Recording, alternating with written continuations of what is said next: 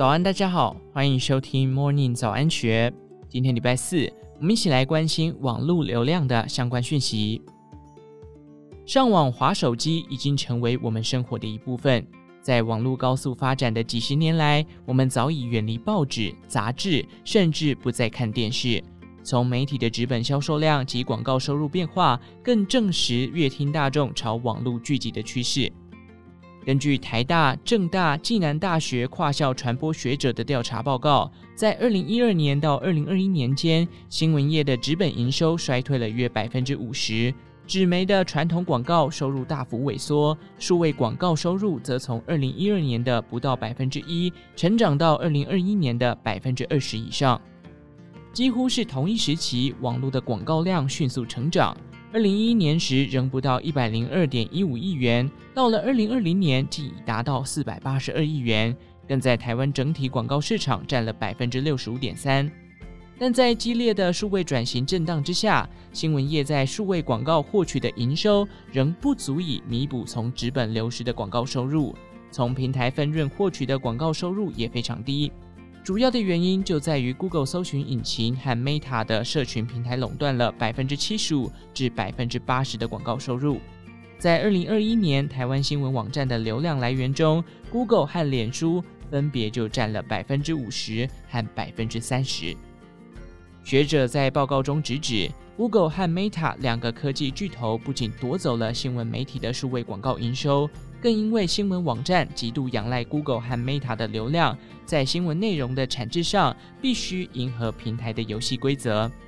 对此，各家新闻业者必须实时监控 Google 的流量分析界面，优化搜寻引擎，思索如何下标才能吸引眼球。小编们也必须钻研社群平台的触及率、按赞与分享数，持续检讨每一则贴文的流量好坏，探索其透露出哪些演算法的神秘玄机。赚取的广告营收仍不足以完全支撑起一家新闻媒体的运作。卫星广播电视事业商业同业公会秘书长陈一梅比喻，可能五亿次的流量才分得到两千万元的收入，但一家电视台的新媒体部就有一百多名员工，这两千万元连一年的薪水都不够付。然而，新闻媒体赚取不到足以生存的流量，是因为没有跟上时代，做好数位转型吗？事实上，台湾的电视台早在二零零三年就开始数位转型了。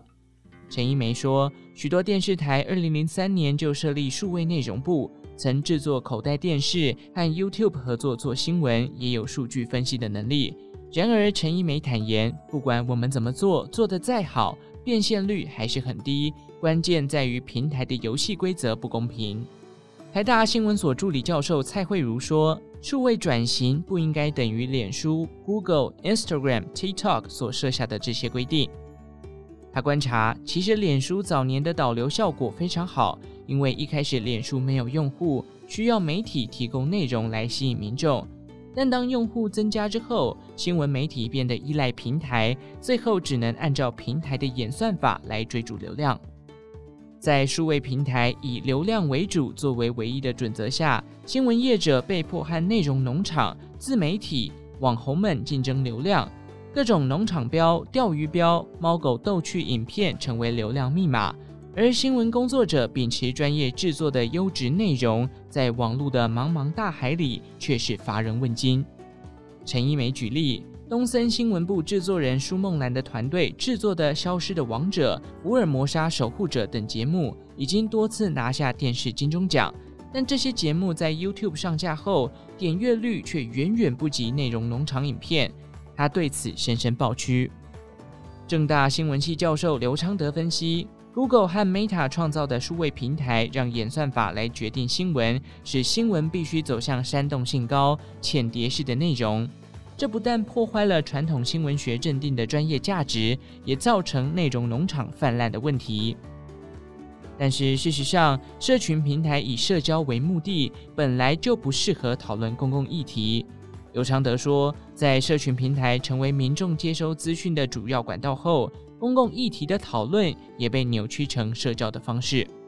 这当中最大的问题就是造成同温层效应。民众出现资讯接收上的严重偏食，当每个人都只看符合自己立场和喜好的内容，躲在自己的同温层里取暖时，会越来越不愿和立场不同的人对话，社会将因此趋向极端、对立、分化、缺乏沟通，这对急需社会对话形成公共决策的民主制度非常不利。而网络上泛滥的内容农场，更让资讯变得琐碎。民众无法了解一个事件的来龙去脉，做出公允的判断，缺乏守门人把关，也让错误资讯四处流窜，小则影响生活健康，大则影响投票行为以及公共决策。